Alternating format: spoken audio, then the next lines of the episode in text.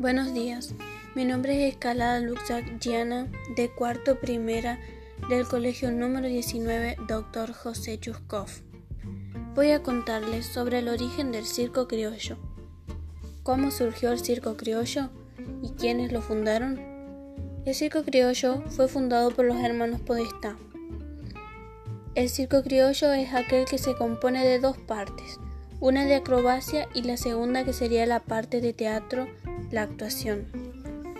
Por si no sabían, los hermanos Podestá fueron los pioneros de esa época en el circo.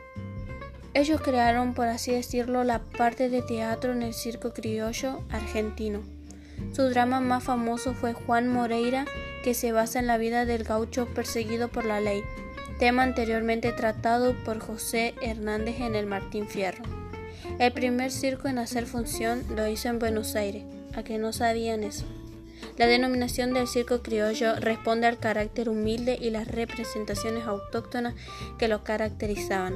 Tenemos como nuestro primer circo argentino al llamado Circo Flor América, fundado por Sebastián Suárez.